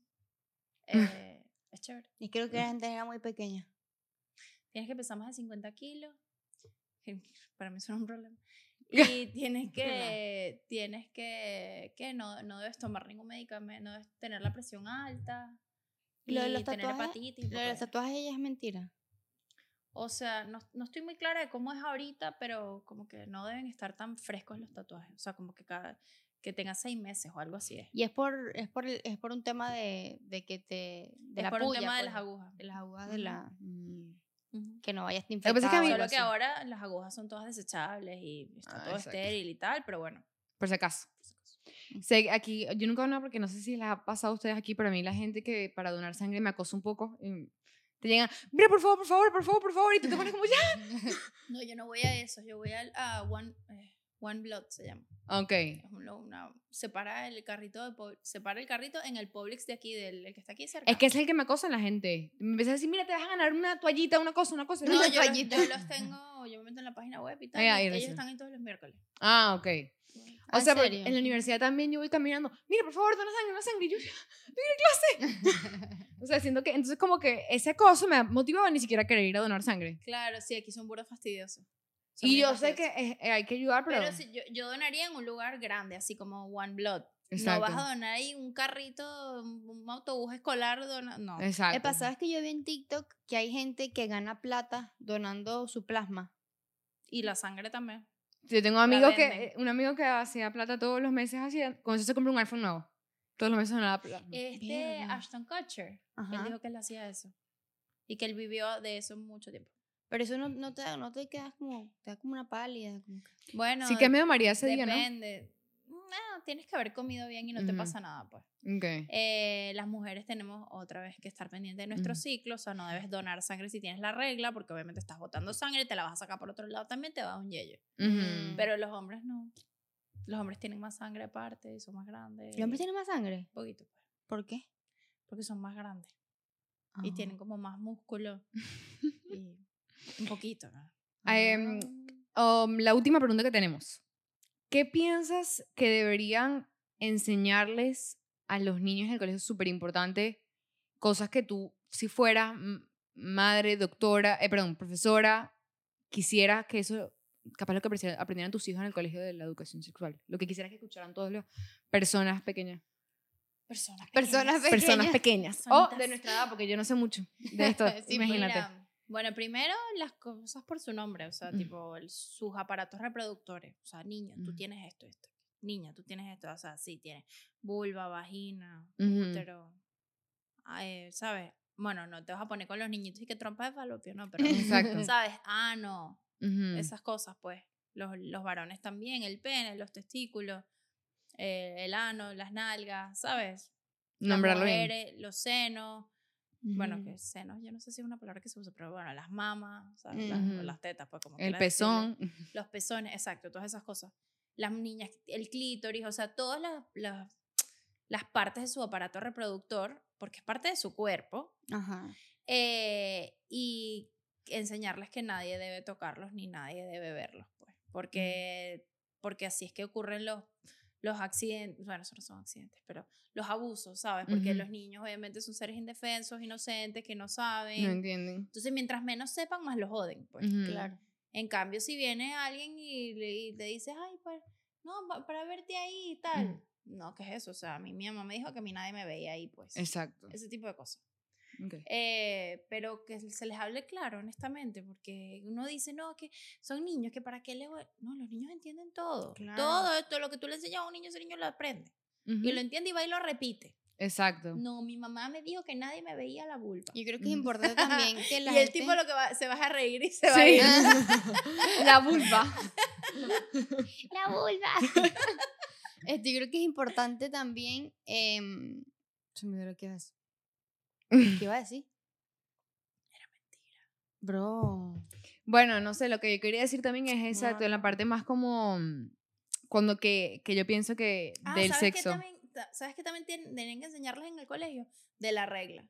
A los varones A los varones. y a las niñas. Porque hay hombres, hombres, tarajayos, adultos, que no tienen ni idea de que nosotras sangramos una semana. No sabe qué es eso. Yo en estos días vi ¿En un video, serio? te lo juro. A unos tipos le preguntaron, ¿sabes esos videos en la calle que los tipos le agarran ahí a un loco y le dicen, ¿cuántos? Ajá. Ajá.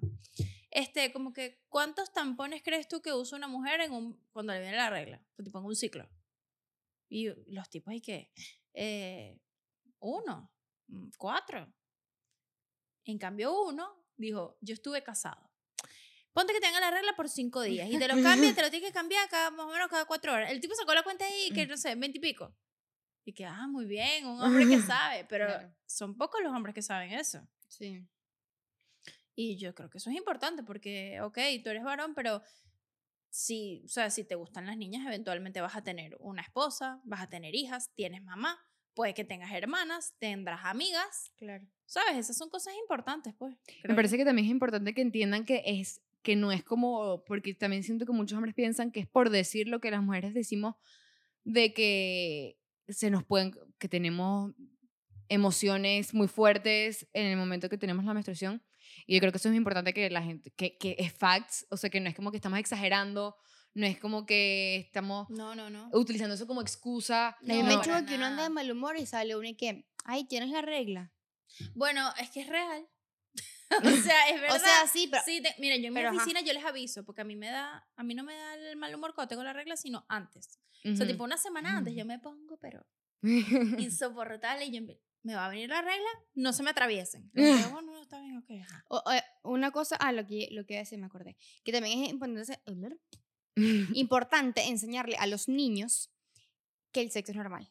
O sea, que es una, que es algo, un- Natural. una parte natural del ser humano, pues, o sea, que Sí, es una sí, necesidad total, biológica. Es una necesidad psicobiológica, no, bio- no, tan, no es solo biológica, es psicobiológica. O sea, para, para el ser humano como persona pensante, el sexo es una cosa natural.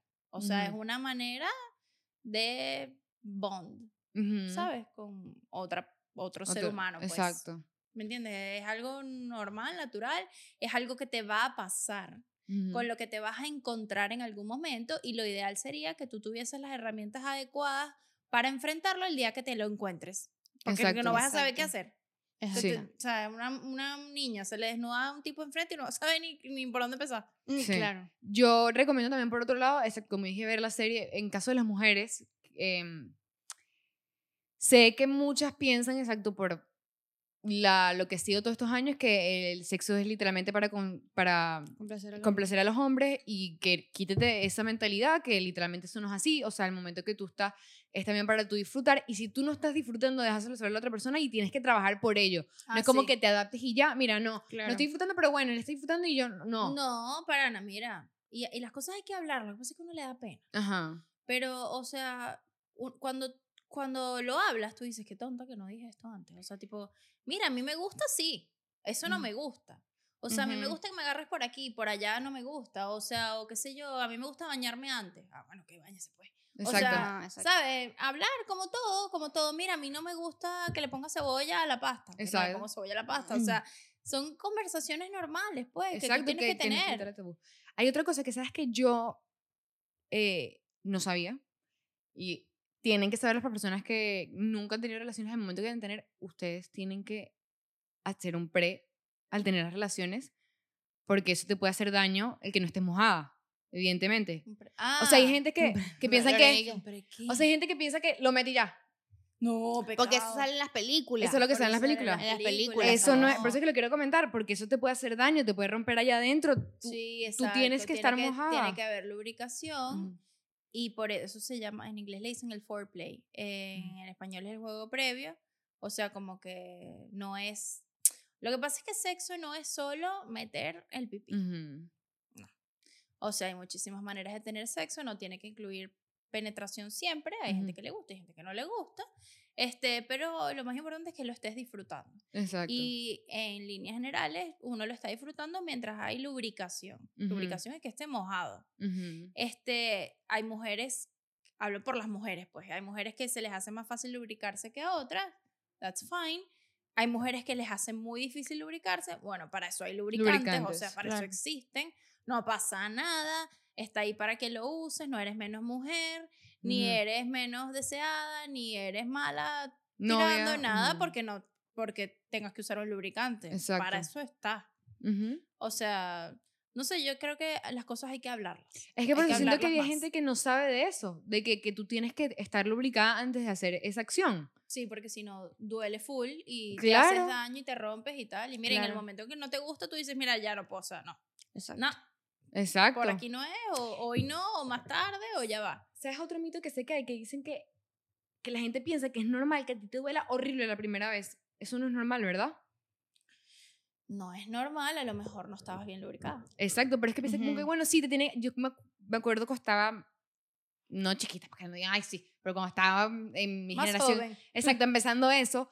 Que no, horrible, dolor horrible. Yo decía, trauma. se dije, Trauma, bueno. Y claro. ahorita una mayor sabe que eso no, no es así, o sea, que no se supone que sea así de Es verdad, doloroso. eso es parte de la información que Ajá. hay que darle a la gente. a No se niños. supone que sea así de Bueno, no a doloroso. los niños, pues, pero Ah, las niñas. tipo, no, no, a los adolescentes. Exacto. ser, porque tú no le vas a hablar de lubricación a un niño de 6 años, ¿no? Exacto. Pero, ¿sabes? En el colegio más grande, camisa azul. Exacto, cuando está en bachillerato, o sea, es importante saber que, es- que no te no tiene, que doler, tanto. No tiene que doler. Si te duele, siempre, cada vez, nos, sea como sea que te pongas, te duele, tienes que ir al médico.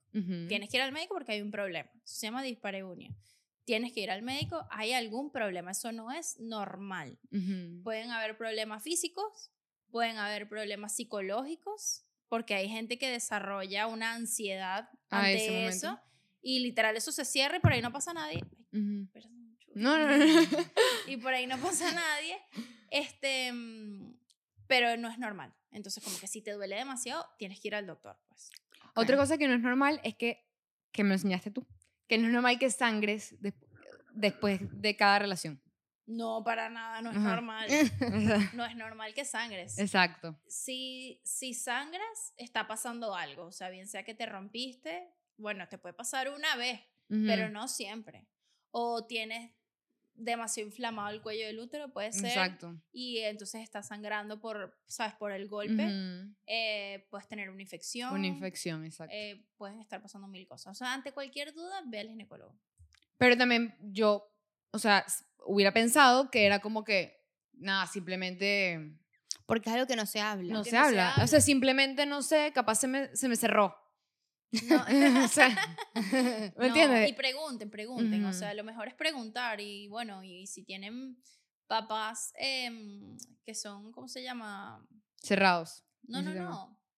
Eh, todo lo contrario. O sea, si, son, si tienen papás con los que tienen confianza, vayan y pregúntenle. O si no, una amiga, una hermana, o Lorena. un- a mí, escríbame, yo les, yo los ayudo, bueno, a todos ustedes les ayudo, pero este, es mejor preguntar, o sea, y, y no hay pregunta tonta, de verdad, que tú digas que, ay, mira, yo, ¿será que yo me tengo que quedar acostado, tengo que salir corriendo para... Eso es una pregunta totalmente válida, o sea, Exacto. y es mejor pasar por idiota preguntando que después de tener que calarte algo que pudiste Que- haber evitado. Mira, a mí esto me lo enseñó un profesor en el colegio. Dice, no hay preguntas tontas, hay tontos que no preguntan. Literal, literalmente es así. Bueno, si tú no sabes, pregunta. Exacto. Pregunta y ya, exacto. Ahora vamos, antes de que acabemos, estas rapidísimo las que son los mitos. Ah, los mitos. Mitos de la medicina en general.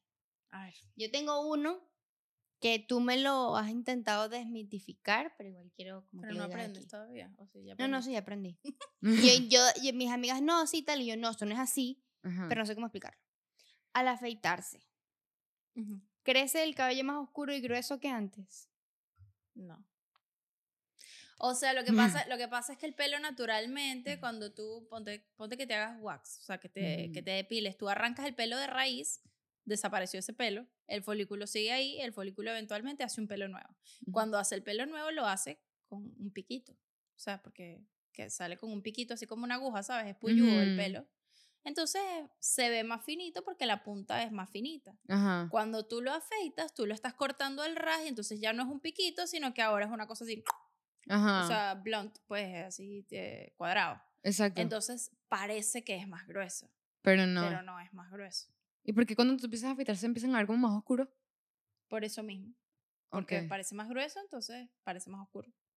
Porque te Ajá. afeitas y te- como también que el pelo nunca termina también hay otra cosa que es con- que cuando hay cuando te afeitas mucho, eh, de- depende de la piel que tengas, puedes haber, exacto, pueden haber manchas, hiperpigme- Ujú. hiperpigmentación, entonces se ve la piel alrededor más oscura, pero eso es por inflamación crónica por la afeitadora. ¿Y cómo tú, capaz no sepas esto porque creo que esto es más de dermatólogo, pero tú, ¿sabes cómo se puede curar eso? ¿Qué? ¿Cómo se puede curar eso? Lo de que se te Ay, manche la piel. Hablaste para adentro. ¿Cómo se puede curar la piel? Es que me dio estrés por si acaso si no Este, sabes. No, bueno, primero evitar, evitar el Ujú. trauma repetido, o sea, evitar Ajá. la, eh, el rasurarse. Ujú. Em, y con cremas despigmentantes, o sea, con vitamina C, antioxidante, eh, creo que es hidroquinona. La que se El usa mito para de que es con el láser que te quita esas manchas, ¿es verdad? Lo que pasa es que con el, sí, sí es verdad, y con el láser cuando estás eliminando el pelo, eliminas la necesidad de rasurarte, entonces eh, la piel se va desinflamando poco a poco. Oh, yo pensaba que era como que el láser también como que te iba borrando la mancha. Depende del tipo de láser. Lo que pasa es que el láser, hay muchísimos tipos de Ajá. láser. El que uno se hace en la casa es IPL, que no es láser, Ajá. sino luz pulsada intensa, ese no te va a, a quitar la mancha. Pero si te haces láser en un lugar que te hacen láser yodo, eh, diodo se llama, perdón, este otro tipo de láser sí te puede despigmentar. A mí me pasó, yo me hago láser y a mí me pasó en el área del bikini, yo, ten- yo tenía muchas manchas ahí y se me quitó, o sea, como que tengo Mm. muy poquito. Pero en las axilas, a mí me, me sale mucho vello en las axilas. Ya con el láser no me sale tanto, pero yo me tengo que seguir afeitando y las axilas las sigo teniendo bien manchadas. Y Ujú. creo Ah. que es porque me sigo afeitando. Puede ser, también pasa que si tienes, la, a mí me pasa eso, que si tienes la piel muy finita y tus pelos son muy gruesos, por más que te Mm. afeite hay una sombra abajo, porque está el Mm. folículo ahí abajo con, con pelo, pues. Y lo que quita eso es el láser con Sí, el dale, láser. dale, el láser dale. o el o depilarte que lo arrancas de raíz, Uy. Pero yo no soy tan valiente. Sí, Yo, yo nunca, yo nunca me he depilado. No, Never. No, yo, una, yo una vez me depilé las piernas. Ay, no sé. Y me acuerdo que llegué al carro a llorar. Me senté, en- yo no podía salir del estacionamiento. Yo lloré, lloré, lloré. No, el, el, el y aparte no me bikini. quitaron todos los pelos. No, tuve que llegar a casa a afeitarme. No jodas. Fue horrible. fue El horrible. del bikini Qué es el peor. Ese es el peor. Ah, no, eso no. Yo, Ay, Yo eso sí lo he hecho. horrible. Uy, mana. loca. Horrible, eso es horrible. ¿No, te dolió? Estás loca. Yo siento que se me va a quedar la, la, la vulva en la mano de la cara. con el- Ay, en no. el- El otro día vi, y vi no. bien en TikTok que a un tipo le estaban haciendo así con cera en la barba. Tenía la barba así como que a, a Máximo, a Kevin. Le pasan cera por aquí, le, le arrancan así. Marica, qué dolor. se ¿Tú no te has, no has el bozo nunca? No, yo me paso la. Eso duele horrible. Y yo lo hago siempre. ¿Depilarse el bozo? No, yo me paso la, la, la hojillita. Ajá, yo también. Pero igual Mm. me sale. No, y me depilo y eso, uff, es horrible. Pero bueno, la otra. Lo de pegarte muy cerca al televisor, que te quedas ciego.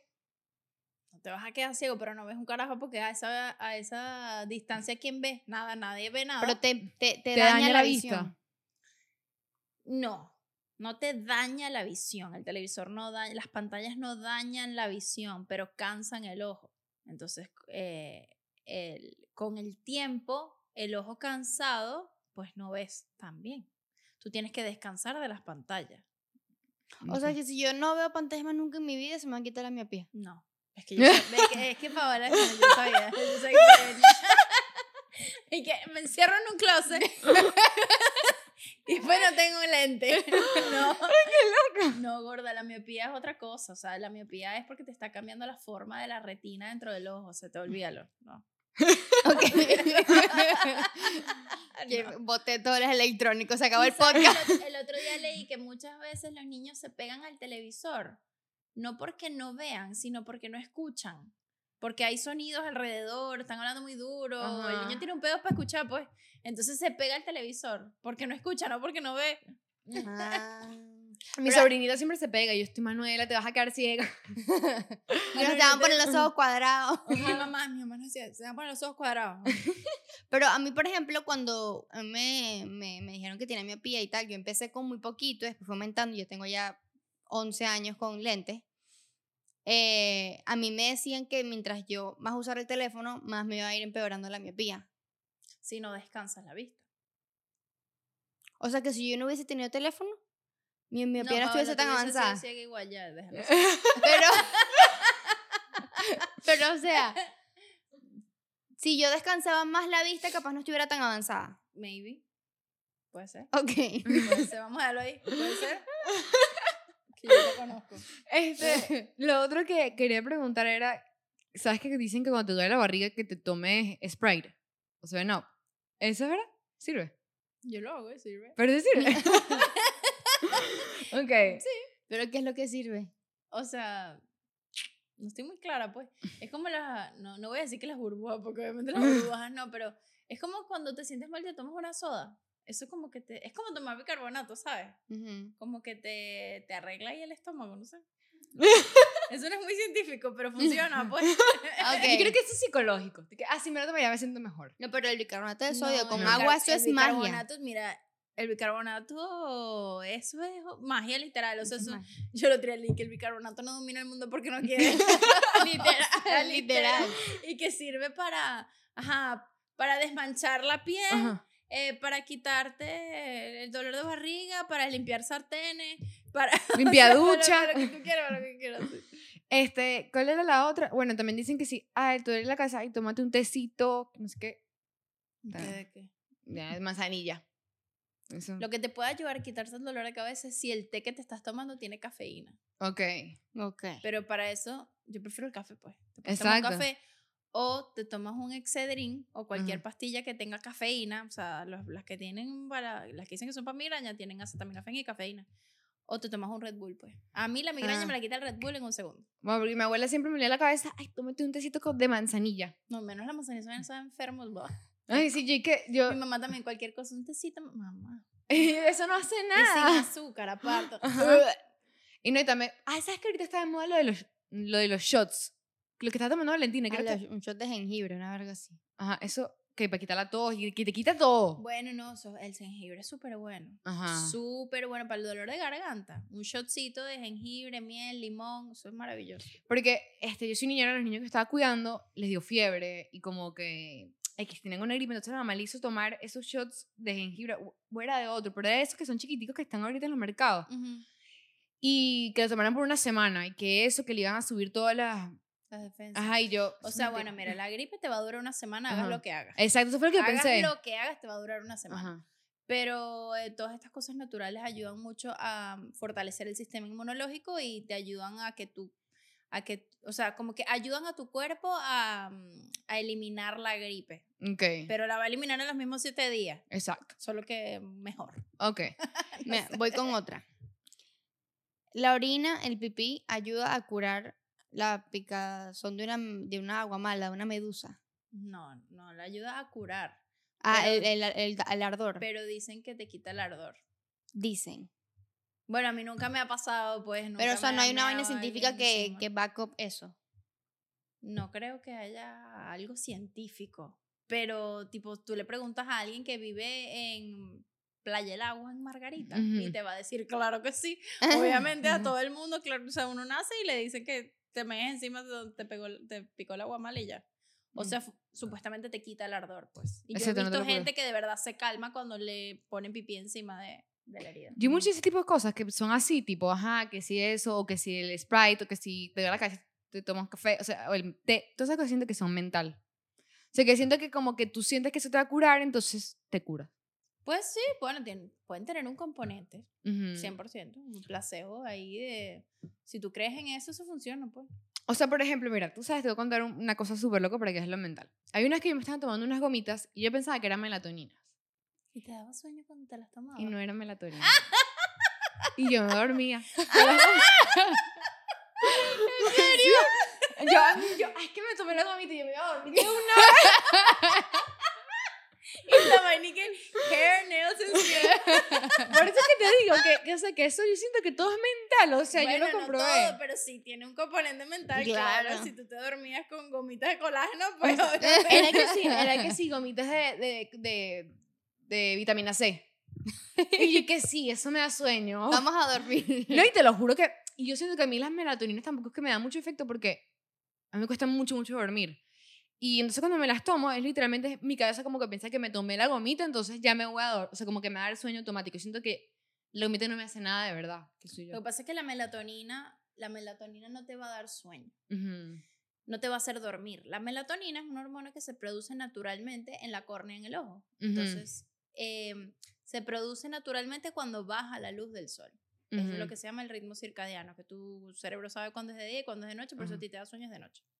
Porque cuando baja la luz, produce, tu córnea produce melatonina eh, y te da la sensación de sueño en el ojo. Ujú. Te da así como que, como Ajá. que quieres cerrar el ojo. Pero tú puedes estar con los ojos cerrados y si tú no tienes sueño verdad no te vas a dormir. Exacto. Entonces, por eso hay mucha gente que dice, ay, la melatonina no me hace nada. Es porque literal no, no le está diciendo a tu cerebro de apágate, no.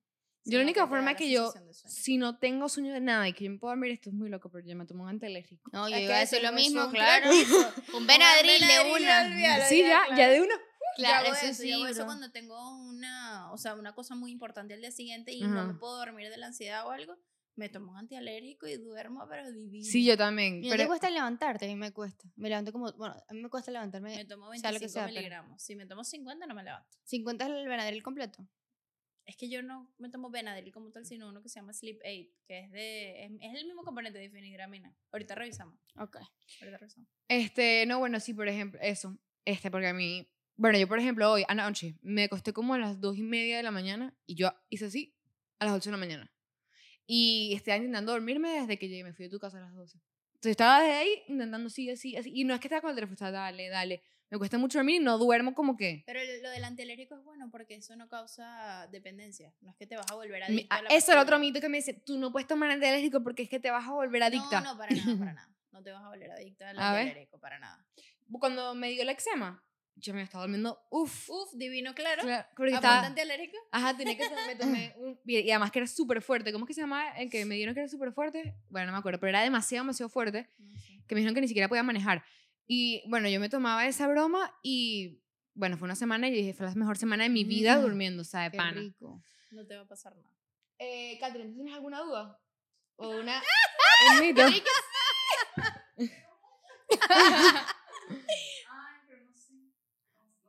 Antes de cerrar, piensa una. Bueno, piensa una mientras yo Mm. quiero eh, decir una. Bueno, tengo dos.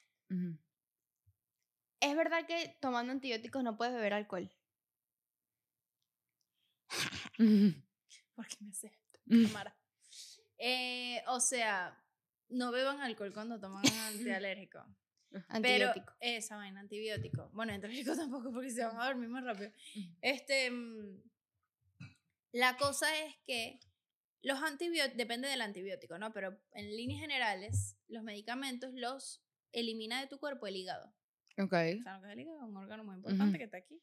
Ajá. Este que te desintoxica, vamos a dejarlo, vamos a ponerlo de esa, de esa manera.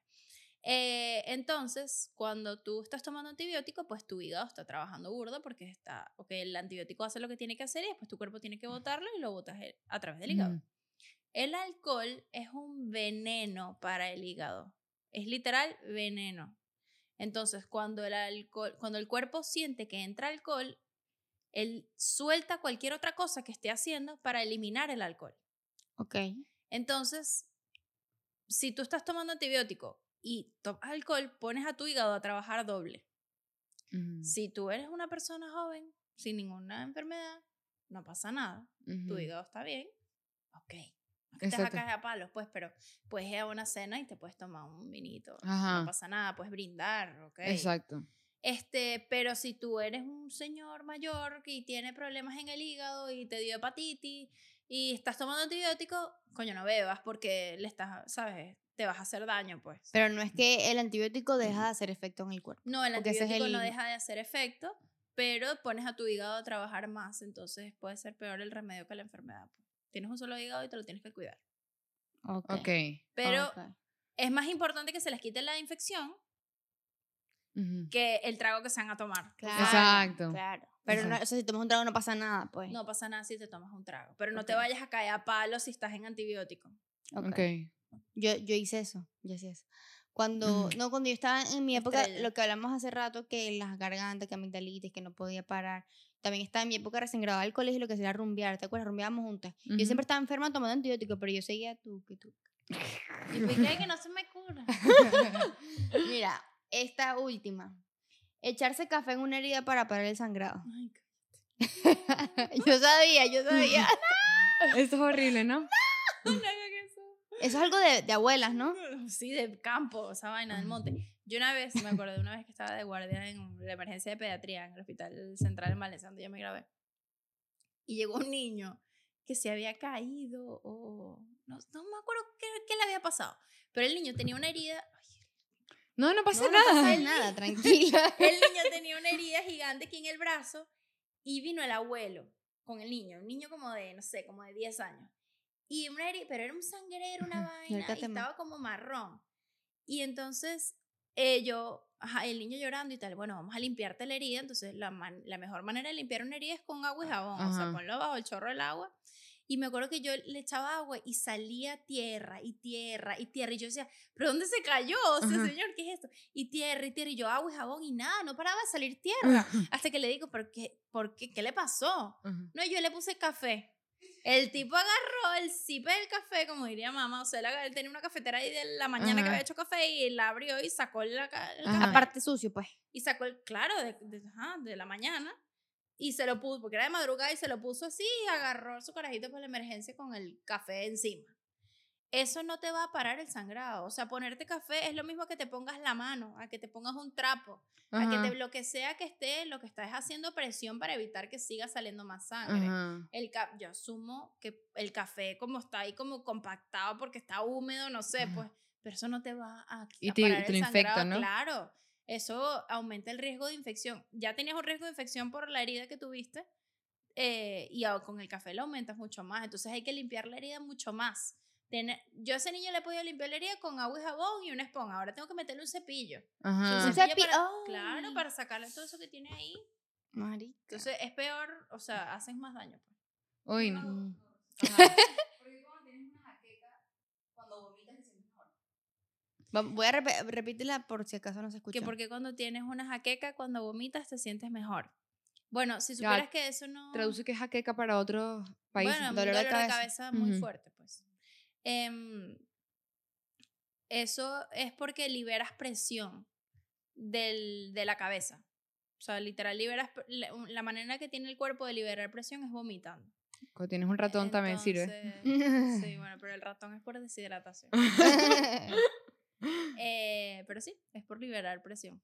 No todos los dolores de cabeza se mejoran con vomitando, o sea, se mejoran vomitando. que por qué lo- las abuelas o las mamás siempre dicen que cuando tienes la regla, no cargues como que nacido, porque lo pones como... ¿Qué? ¿Qué? ¿Cómo así? Ya no entendí, que repítelo. las abuelas dicen que cuando tú tienes la regla no debes cargar a un recién nacido porque entonces el bebé se pone pujón. ¿Cómo que empieza, pujón? empieza a pujar. Como si va a ser pupú. Bueno, eso son vainas de abuela, eso no es verdad, pues. No, eso no tiene ningún sentido. No, no, es como que te dicen que si tienes la regla, entonces no puedes hacer una torta porque se va a cortar la torta. No, ¿cómo es que? No, no es que se corte, que no crece. O que no te cortes el pelo, torta no también dicen. Ajá, que no te cortes el pelo porque no te crece, que no te afeites las axilas porque se te manchan. Entonces, Cuando paja, te- pues, eso no Mie, pasa eso no lo había escuchado. Una vez a mí me pasó. ¿Qué? Saman- Samantha, mi amiga. Que también Samantha es médico. médico, científica. Estábamos en casa de Carla, otra amiga, haciendo una torta. Yo tenía la regla. Y yo abrí el horno para ver la torta. Y Samantha salió del otro lado de la, de la cocina. ¡No! ¡Aléjate! ¿Qué pasó? Que no va a subir la torta. Y yo, ¿pero por qué? Por- ¿Tú no tienes la regla? Pues y yo, ¿en serio? ¿En serio? Te lo juro. ¿Y es que bueno, uno nunca, sí, pero uno nunca sabe, pues. Dios, qué locura. Nunca había escuchado eso. La gente más loca con las vainas de la regla. Tú sabes que hay un tipo que me dieron buenísimo que sí puedo comprar yo que sirve, pero no sé si tú alguna vez lo habías escuchado, que cuando te quemas, que te pongas huevo encima. Sí, eso. Y buenísimo. La clara del huevo. La clara del Eso huevo. es un tiro al piso. Yo una vez me quemé toda la cara con Ah. leche caliente, sí, la cara y el pecho, y no me quedó ninguna marca porque me puse clara de huevo encima. ¿Y Porque por la qué? clara de huevo está llena de, eh, de proteínas, de albúmina, tiene mucho colágeno. Entonces, como que cuando tú te quemas, eh, la quemadura se produce por la desnaturalización de las proteínas de la piel, o sea, las proteínas de la piel se deshacen. Entonces tú al poner la clara de huevo como que estás regenerando esas proteínas enseguida. Entonces es maravilloso. De verdad, Sí, eso sí es bueno. uno de los... De los Es, es lo único que se pueden poner cuando, cuando se queman. No se vayan a poner pasta de diente, ni mostaza, y que mantequilla. ni mantequilla, ni cebolla, ni esa paja. No. Cebolla. Si se quieren poner algo, pónganse clara de huevo. Si no, lávense las manos, o sea, lávense la parte que se quemaron con agua, con agua templada, no agua fría, no se pongan hielo, porque el cambio de temperatura demasiado brusco solo hace que te salga la ampolla porque levanta la piel. Este, o sea, se separan las capas de la piel.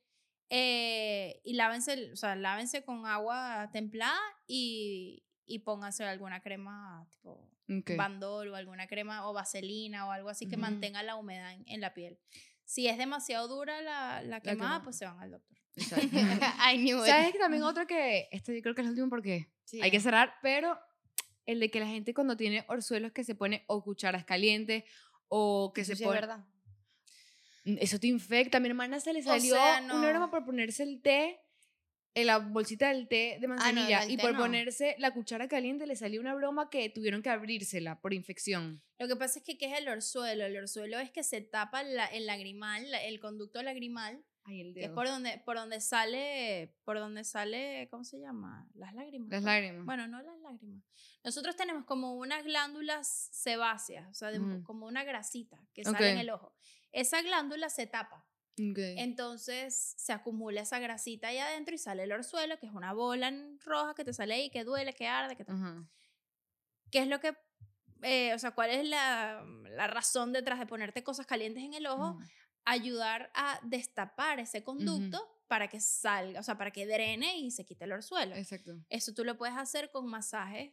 Te- Ujú. eh, ¿Cómo se llama? Metes el dedo en agua caliente o te, caliente, te lavas las manos muy Exacto, porque bien. también es lo de que hagas así. No, te lavas las No. manos muy bien y el dedo en agüita caliente y te, y te Ujú. masajeas o con un algodón.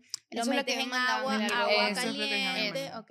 Pero la manzanilla, eso, eso no está estéril. O sea, el- Ujú. imagínate tú todo lo que puede haber en una bolsa de manzanilla y tú vas y te la metes en el ojo. Yo creo que tengamos que hacer un, a otro momento el part 2 de este Que va para. Patreon. Ajá. When we have it.